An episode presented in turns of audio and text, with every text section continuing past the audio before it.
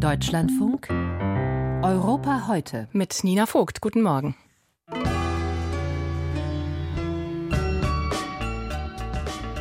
Im Europaparlament bewegt sich etwas. Die rechte Fraktion Europäische Konservative und Reformer, die EKR, bekommt Zuwachs.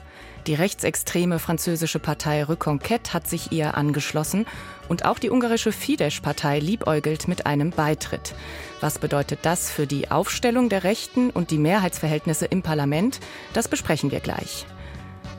Ein weiteres Thema in dieser Sendung ist die Ukraine, die nicht nur unter Beschuss des russischen Militärs steht, auch Hackerangriffe auf ukrainische Infrastruktur gehören zum Kriegsalltag mit zum Teil ganz konkreten Folgen für die Menschen.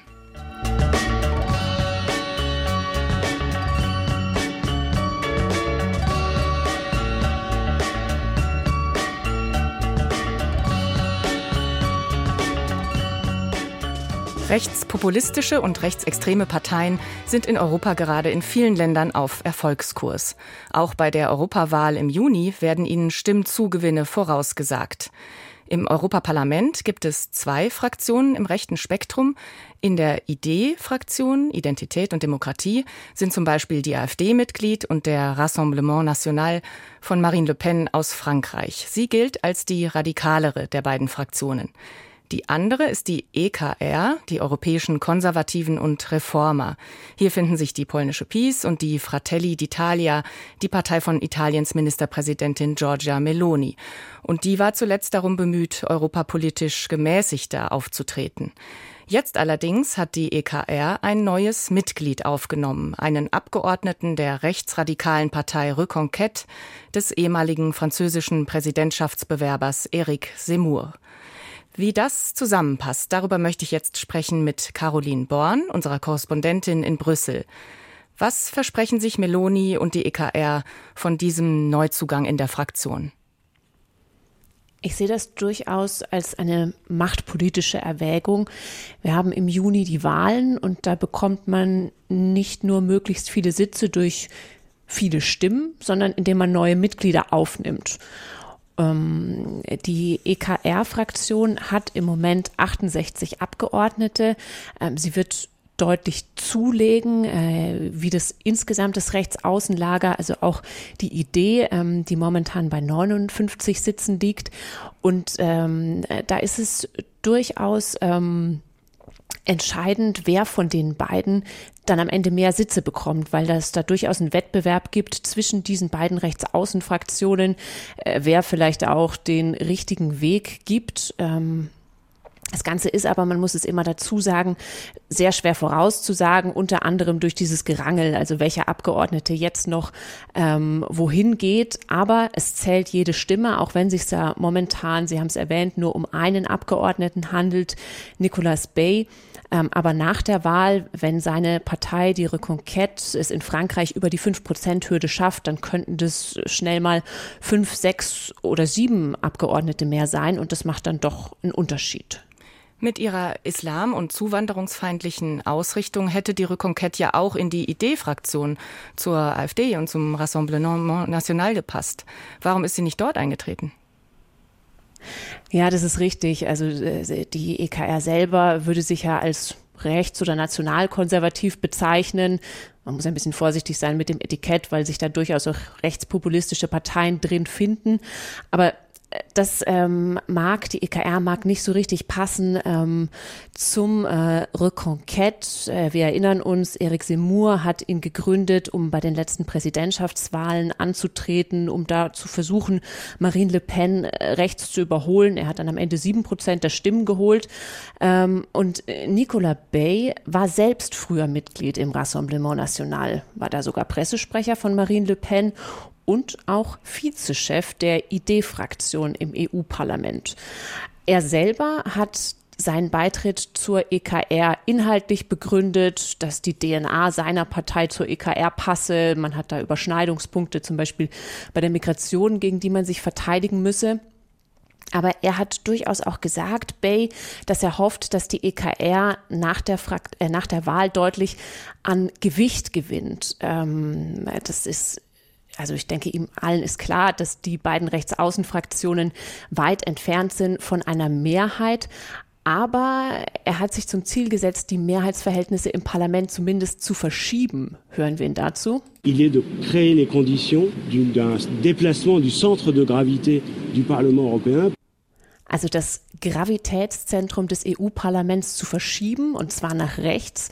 Damit ist gemeint, ähm, dass die Zusammenarbeit, also die, die, die informelle Koalition, die es im äh, Parlament im Moment gibt, zwischen Christ, Sozialdemokraten und Liberalen, ähm, dass die nicht mehr selbstverständlich sein soll, sondern dass ähm, die EKR sich da durchaus als Alternative für eine alternative Mehrheit, zum Beispiel zwischen Christdemokraten, Liberalen und eben ihnen in Stellung bringen möchte. Also das ist sein Signal, das er aussendet. Ist das auch das Signal der EKR an die anderen Parteien im Parlament? Ich könnte mir vorstellen, dass es durchaus äh, das Gegenteil äh, ankommt von dem, was man sich da erhofft. Also, dass die Aufnahme von Reconquête ein Hindernis sein könnte für die Zusammenarbeit weil sie den anderen Parteien dann doch zu weit rechts steht und abschrecken konnte. Und gerade weil die EKR in der Vergangenheit versucht hat, sich gemäßigt zu geben, ähm, auch auf die Zusammenarbeit gesetzt hat, zumindest bei bestimmten Themen, meistens ähm, im Bereich der Landwirtschaft, aber auch bei der Abgasnorm Euro 7, dass man da zusammen abgestimmt hat. Ähm, und äh, keiner hat so sehr äh, die Annäherung an die EKR gesucht wie Manfred Weber, Parteichef der Europäischen Volkspartei, also die, zu der auch CDU, CSU gehören. Er hat da immer wieder seine Fühler ausgestreckt, äh, insbesondere zu Melonis Fratelli. Da wäre es natürlich für ihn der Riesenerfolg gewesen, die Fratelli rauszulösen äh, und in seine ähm, Europäische Volkspartei zu integrieren. Aber wenn wir noch mal eine Stufe drunter gehen, äh, diese Annäherung hat er immer an drei Kriterien festgemacht: pro Europa, pro Ukraine und pro Rechtsstaat. Bay hat auch schon äh, sich dazu bekannt, er habe immer für die Unterstützung der Ukraine im Parlament äh, gestimmt. Aber dennoch die Frage, ob sich die EKR mit dieser Aufnahme einen äh, Gefallen getan hat, weil die Reconquête doch deutlich extremere Positionen vertritt als die anderen in der EKR. Die EKR könnte ja vielleicht sogar noch weitere Mitglieder hinzubekommen. Auch Ungarns Ministerpräsident Viktor Orban möchte, dass die EU-Abgeordneten seiner Partei Fidesz in die EKR aufgenommen werden nach der Europawahl. Sie waren ja vor einigen Jahren aus der Europäischen Volkspartei ausgetreten. Könnte das so kommen, dass Fidesz die EKR verstärkt? Also wenn es nach Orban geht, dann auf jeden Fall äh, ja. Das wird aber nicht einfach, ähm, denn äh, in der EKR dominiert die polnische äh, PiS, die ja doch fest an der Seite der Ukraine steht. Ähm, der frühere polnische Premier Morawiecki hat vergangene Woche zumindest nicht Nein gesagt in der Pressekonferenz, aber Orban hat noch keine äh, offizielle Zusage. Das Ganze wird sich nach der Wahl entscheiden. Er bringt da natürlich ein großes Gewicht mit, mit den aktuell zwölf Abgeordneten, aber es gibt deutlich Widerstand auch innerhalb der EKR. Ähm, muss dazu sagen, die Idee-Fraktion, die andere hätte Orban sicher mit offenen Armen empfangen, gerade wegen der Masse.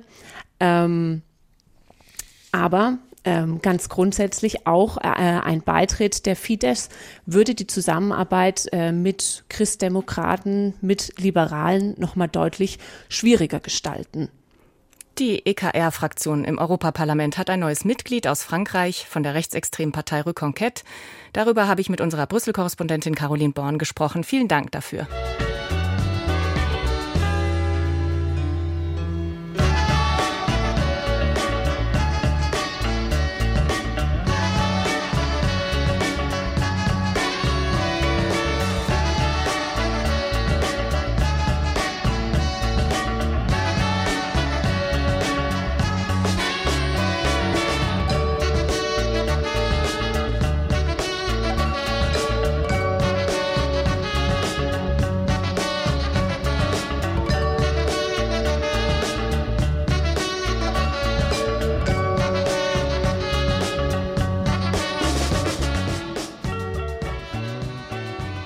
Ukraine ist diese Woche wieder massiven russischen Luftangriffen ausgesetzt. Nach offiziellen Angaben waren insgesamt sechs Regionen von den heftigen Bombardements betroffen, auch die Hauptstadt Kiew.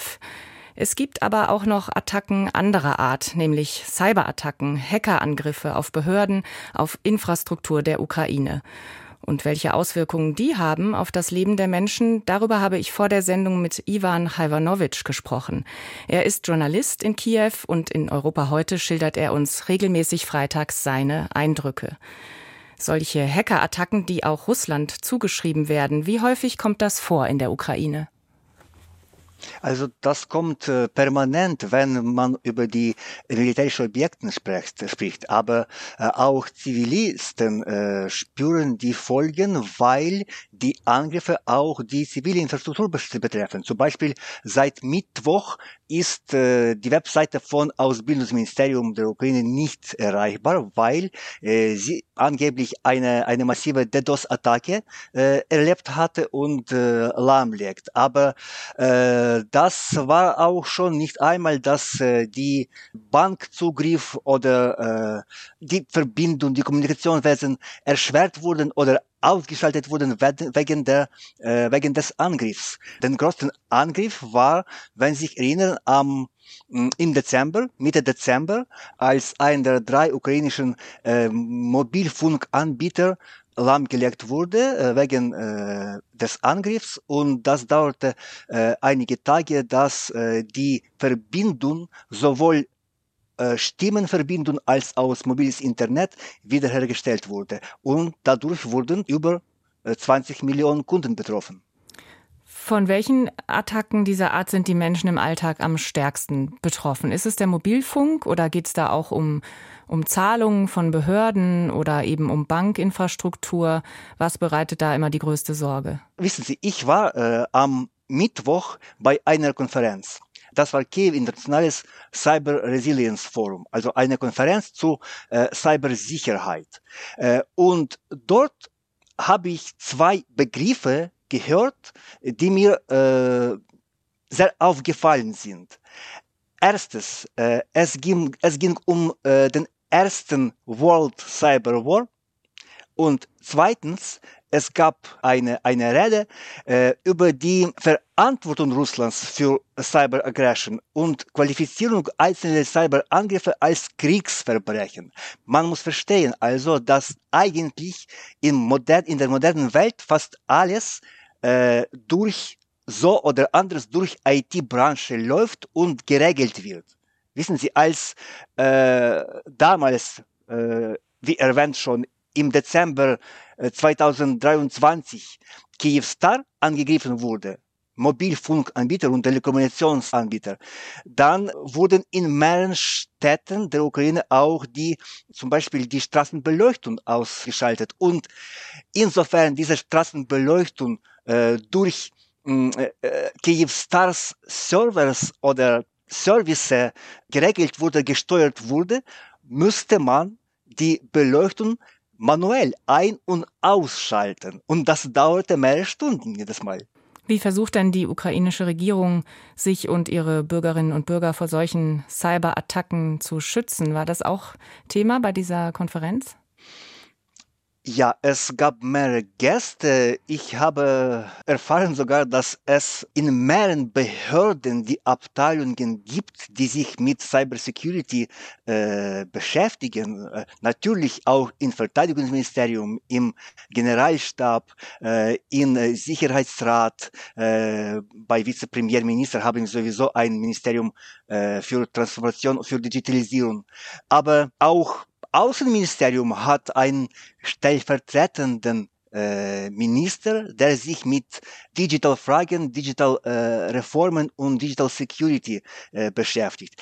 Außerdem gab es äh, die Vertreter von äh, großen kommerziellen äh, Firmen, von zum Beispiel von Kyivstar, aber auch Leiter der Informationssicherheitsabteilung einer der größten ukrainischen Tankstellenkette. Das heißt, äh, dass äh, ganz viele Firmen und Behörden äh, großen Wert auf diese Seite des, der Sicherheit legen und sich darüber kümmern.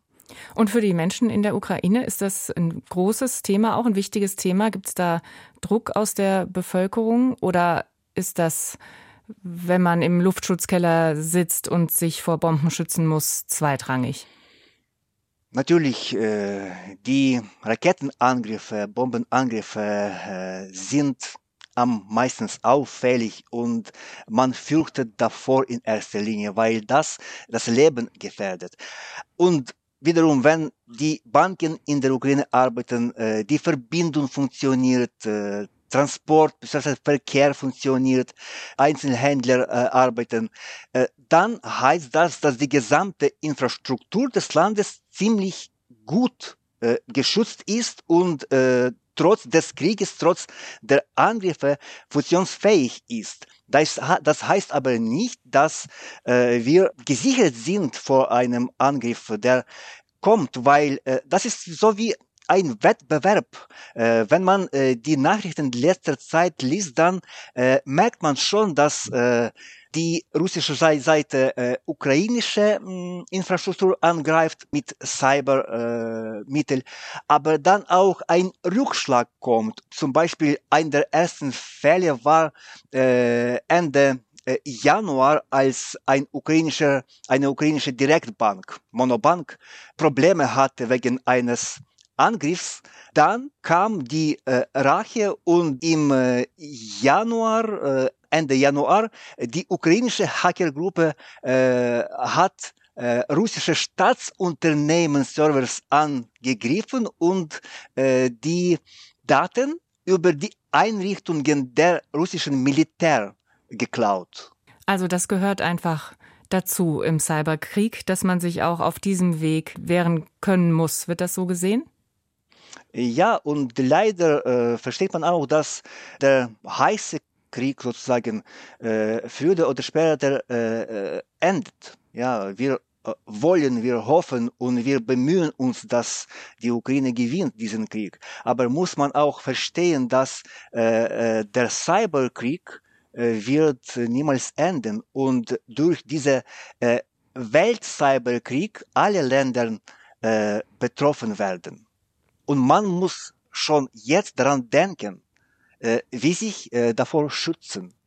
Der Journalist Ivan Hajvanowitsch aus Kiew war das und das Gespräch haben wir vor der Sendung aufgezeichnet.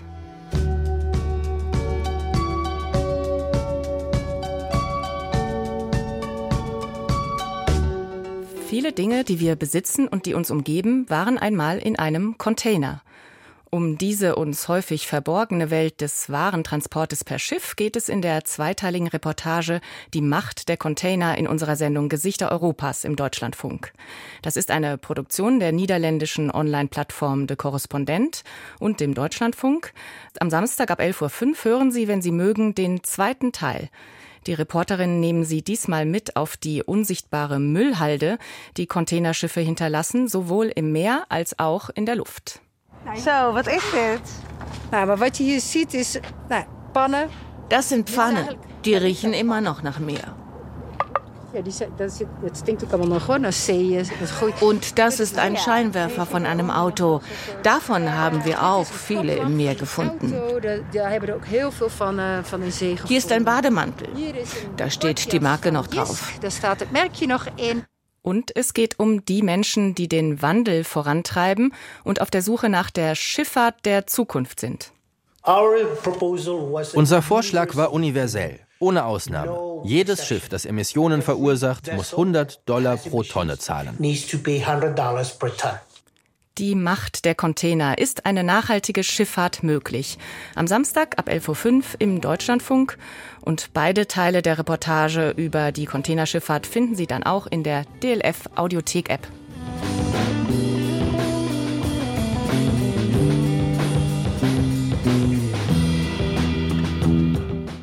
Das war Europa heute mit Nina Vogt. Danke fürs Zuhören und noch einen schönen Tag.